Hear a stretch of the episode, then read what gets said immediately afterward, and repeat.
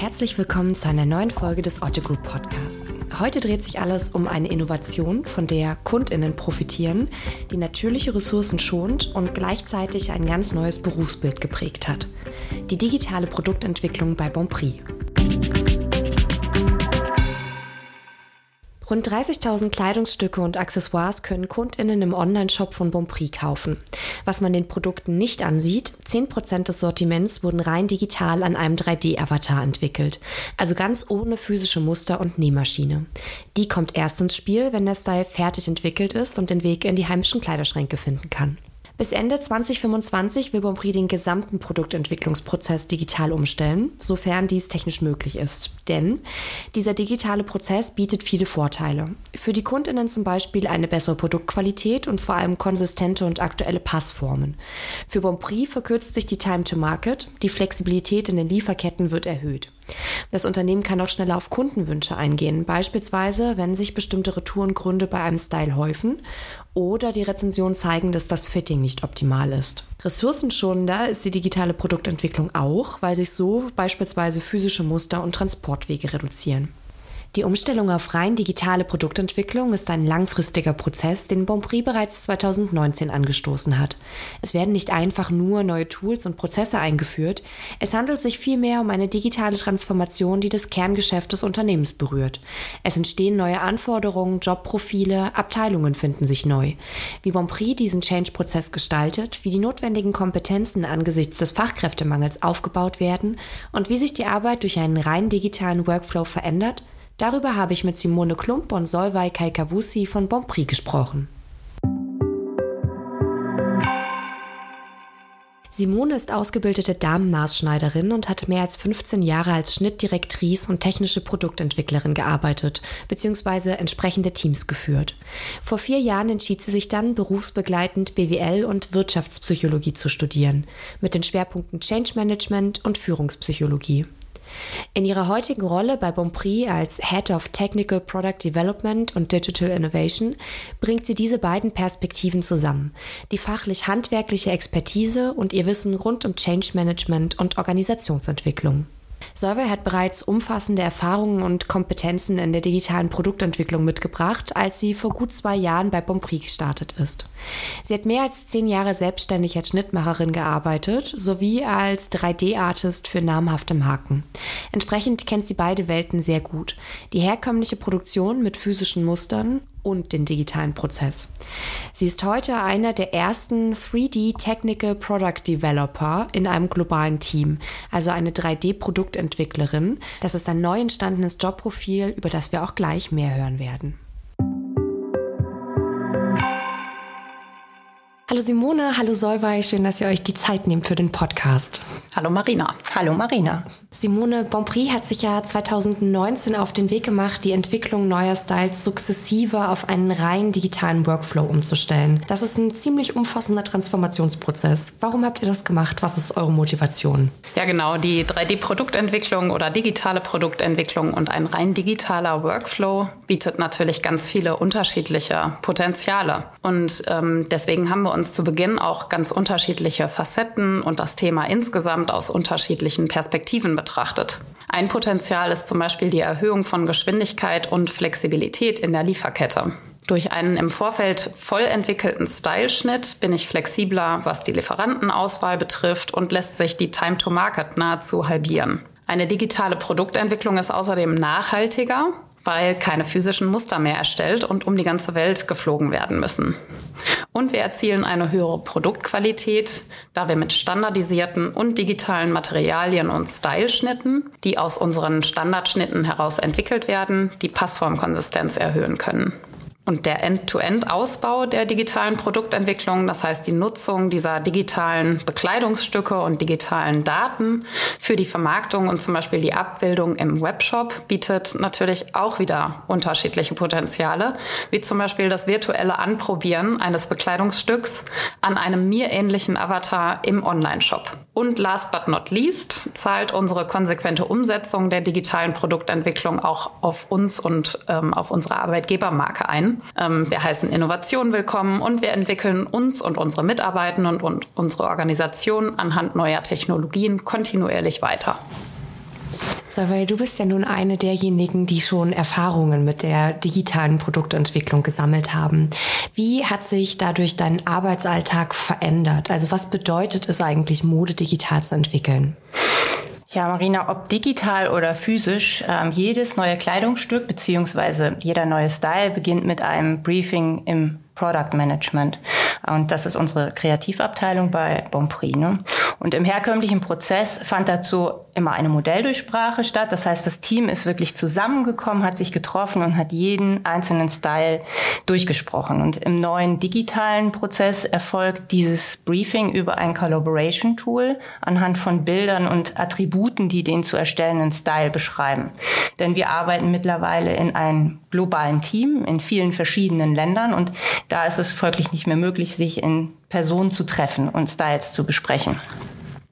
Und als jetzt, so heißt die neue äh, Jobbeschreibung, 3D Technical Product Developer, ähm, wählt man einen der geplanten Styles aus von diesem Collaboration Tool und prüft, ob es dazu einen geeigneten Standardschnitt gibt oder vielleicht auch einen Styleschnitt, der dem neuen Style sehr nahe kommt und ähm, kann dann mit der Schnittentwicklung beginnen. Und das ist ganz neu, denn im herkömmlichen Prozess hat dieser Schritt bereits der Textilproduzent übernommen. Und heute wird diese Kompetenz der Schnittentwicklung wieder bei Bonprix oder Otto International umgesetzt. Und nach der Schnittentwicklung in einer CAD-Software, also einem 2D-Programm, in der diese Schnittteile gezeichnet werden sozusagen, geht es weiter mit einer Simulation dann in ein virtuelles Fitting, in einer 3D-Software.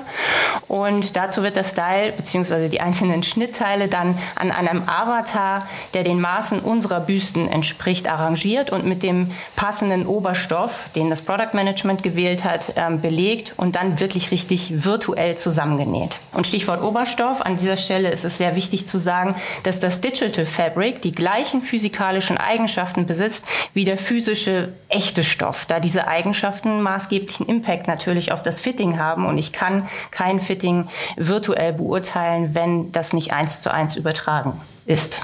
Und nachdem der Avatar dann mit diesem gebrieften Style sozusagen begleitet wurde, kann man anhand von Fitting-Tools, die man sich so wie eine Art Heatmap vorstellen kann, beurteilen, wie die Passform jetzt ausfällt und ob gegebenenfalls Anpassungen genommen werden müssen. Also in der Schnittkonst die Schnittkonstruktion in irgendeiner Art und Weise nochmal manipuliert werden muss.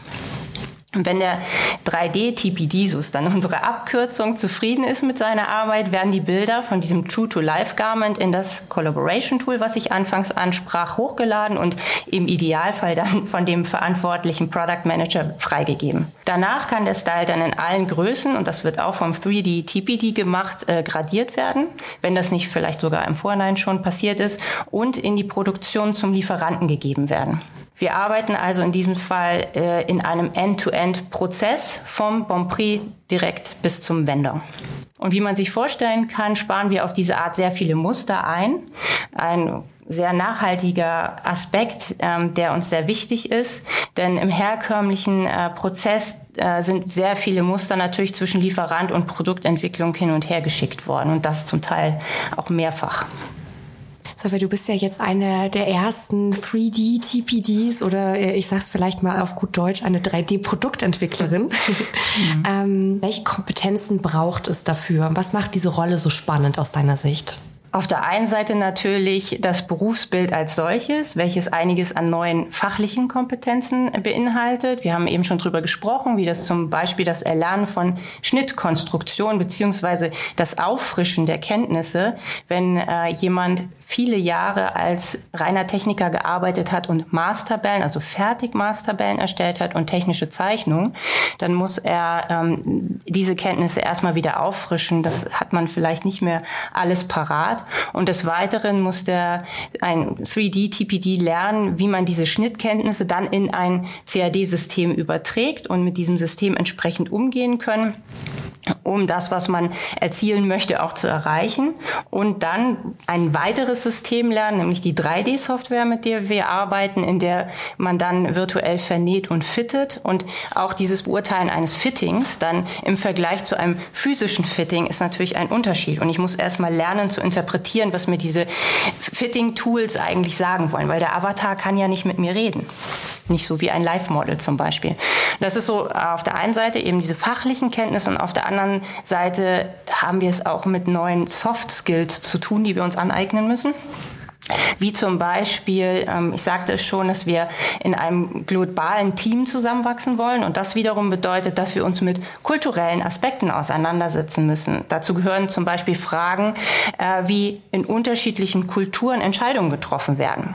Beruhen diese eher auf einer konsensualen Entscheidung oder eher auf einer Entscheidung, die von oben, also aus der Führungsebene getroffen werden? Oder gehört man einer Kultur an, die es vorzieht, in eine direkte Konfrontation zu gehen, also Dinge direkt anzusprechen oder einer Kultur, die es vorzieht, Konfrontation vielleicht lieber zu vermeiden. Und wie findet man dann, wenn man jetzt in beiden Extremen denkt, eine gemeinsame Lösung? Wie kommt man zusammen an einen Tisch und wie kommuniziert man dann am besten miteinander?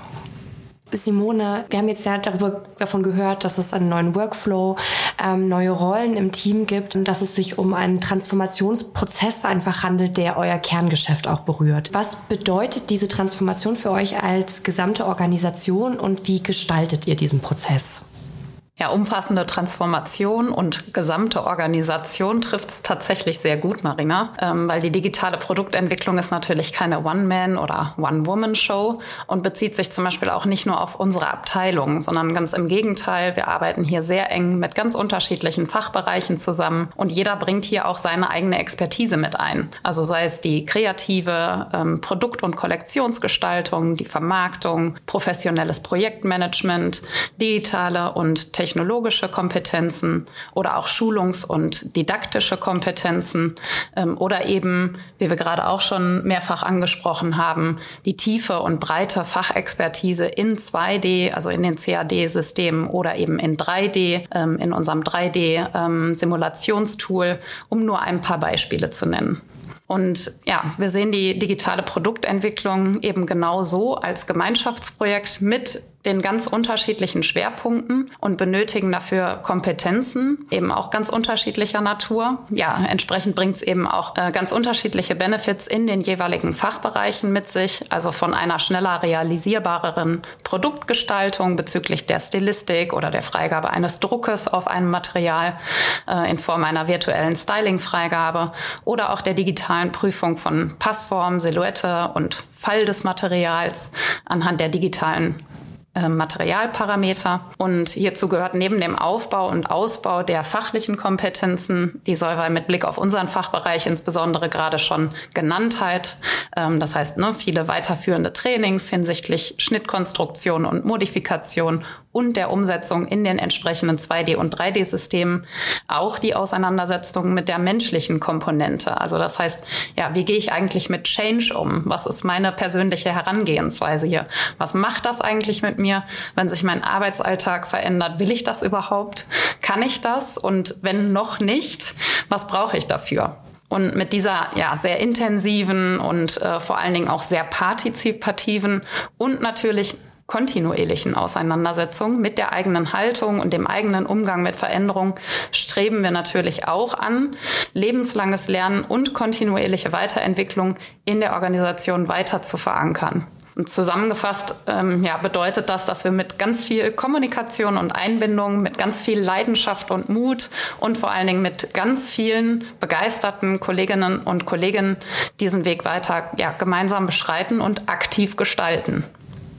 Jetzt hattest du und auch Solvay schon vorher darüber gesprochen, welche neuen Kompetenzen durch diese Umstellung des, der Arbeitsweise äh, notwendig werden. Und da sind ja auch dann in Teilen Skills dabei, die man früher outgesourced hat und die jetzt wieder in-house gebraucht werden. Und gleichzeitig ist der Arbeitsmarkt nun vor allen Dingen vom Fachkräftemangel, wie überall zu lesen ist, geprägt. Wie geht ihr mit dieser Herausforderung um? Ja, genau. Also wir haben jetzt schon mehrfach darüber gesprochen. Ne? Im bisherigen Prozess erfolgt die Styleschnitterstellung beim Lieferanten und dieses Know-how wird jetzt hier wieder benötigt. Und hier fangen wir natürlich nicht von Null an. Hier bauen wir auf bereits vorhandenen Kompetenzen zu, zum Beispiel Bekleidungskonstruktion, Verarbeitung, aber auch Kundenverständnis auf ähm, und ergänzen diese eben um die zusätzlich benötigten Kompetenzen und zusätzliches Know-how bezüglich Schnittkonstruktion, Modifikation und auch Gradierung Führungsexpertise in den entsprechenden Systemen. Und insbesondere der Kompetenzaufbau und Ausbau bezüglich Schnitterstellung ähm, und Gradierung in 2D, also in CAD, ist dabei wichtig, ähm, da die so erstellten Grundschnitte ähm, die Basis für die Einzelstyle-Entwicklung bieten. Und daneben gilt es aber auch, dann ja die bereits vorhandene tiefe Fachexpertise Einzelner für alle Kolleginnen in der Abteilung verfügbar zu machen. Und in dem Zusammenhang haben wir zum Beispiel innerhalb der Abteilung ein eigenes Schulungskonzept entwickelt, um die eigene Erfahrung mit den Kolleginnen zu teilen, um die vorhandene Expertise, wie ich gerade sagte, für alle verfügbar zu machen und damit das benötigte Know-how für die neuen Arbeitsweisen und für diese Gesamttransformation auf breiter Basis auf und auszubauen. Und daraus haben wir wiederum gelernt, dass es für eine nachhaltige Veränderung genau dieser unterschiedlichen Perspektiven und Expertisen, ähm, dieses unterschiedlichen Know-hows auch bedarf. Ähm, und so haben wir uns und werden wir uns auch in Zukunft und im weiteren iterativen Vorgehen unsere Organisation entsprechend darauf ausrichten und uns genauso auch aufstellen. Also das bedeutet zum Beispiel mehr Diversität in den Rollen in unserer Abteilung mit dafür jeweils unterschiedlichen und mehr fokussierten äh, Schwerpunkten.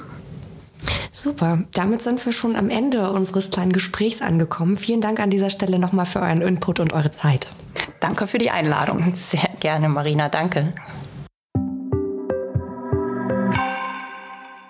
Zum Abschluss stelle ich all meinen Podcast-Gästen in diesem Jahr eine Frage, die uns hoffentlich etwas positiver in die Zukunft blicken lässt. Und deswegen möchte ich die natürlich auch an euch beide gerne richten. Ähm, was wünscht ihr euch für 2023 und für die Zukunft? Ja, schöne Frage, Marina. Ähm, ich wünsche mir für die Zukunft und für die nächste Zeit, ähm, dass wir grundsätzlich diese positive Stimmung in der Abteilung beibehalten und dass wir unsere Zukunftsfähigkeit erhalten, indem wir weiterhin das, was wir bisher im Grunde konzeptionell erarbeitet haben oder auch in Trainings vermittelt wurden, äh, iterativ und agil umsetzen mit ganz viel Leidenschaft und Motivation. Ja, und ich habe es gerade schon gesagt, also es ist ein Gemeinschaftsprojekt mit ganz vielen unterschiedlichen Beteiligten und deswegen ist mir äh, insbesondere heute auch nochmal wichtig, ähm, genau an diese ganz vielen unterschiedlichen Beteiligten Danke zu sagen. Ähm, und ja, Veränderung bietet immer die Chance, aktiv mitzugestalten und ich wünsche mir natürlich auch für die Zukunft, dass wir ähm, diese weiterhin mit genauso viel Leidenschaft und Mut und Offenheit ähm, gemeinsam angehen und dass genau Veränderung auch als äh, genau diese Chance empfunden wird. Wenn ihr noch mehr über die digitale Entwicklung von neuen Styles erfahren wollt und Solvay in Aktion erleben möchtet, auf autogroup.com findet ihr eine Story dazu, in der wir Solvay an ihrem Arbeitsplatz im Qualitätsmanagement bei Bonprix besucht haben und in der sie uns zum Beispiel zeigt, mit welchen Tools man Kleidung virtuell an einem Avatar fittet. Und wenn euch diese Folge gefallen hat, abonniert gerne unseren Podcast auf der Plattform eurer Wahl. Bis zum nächsten Mal.